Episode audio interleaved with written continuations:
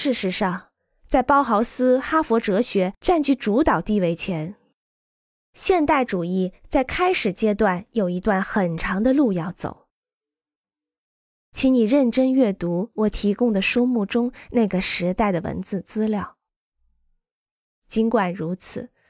在这里我仍然希望能够向你解释现代主义的各种影响和发展方向，以及他们如何影响了建筑师的教育。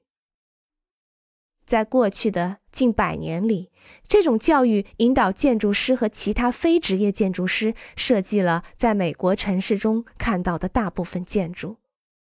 到二十世纪四十年代中期，随着现代主义在建筑教育中发挥着主导作用，我们正在消除历史的影响，并用自己在白纸上发明的事物来取代它。一想到这些，我们就感到非常振奋。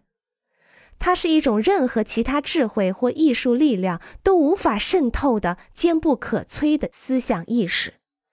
它是如此强大，以至于人们认为它是一项道德律令，而不是风格。因为它在全国各地风靡一时，所以建筑院系都迅速地倒向现代主义一边。一九四八年。有一个建筑系声称它是第一个拥抱现代主义的区域性建筑系，但是他们错了，因为在1946年，德克萨斯大学所有的师生不但爱上了现代主义，而且和他的关系达到极致，和现代主义结婚。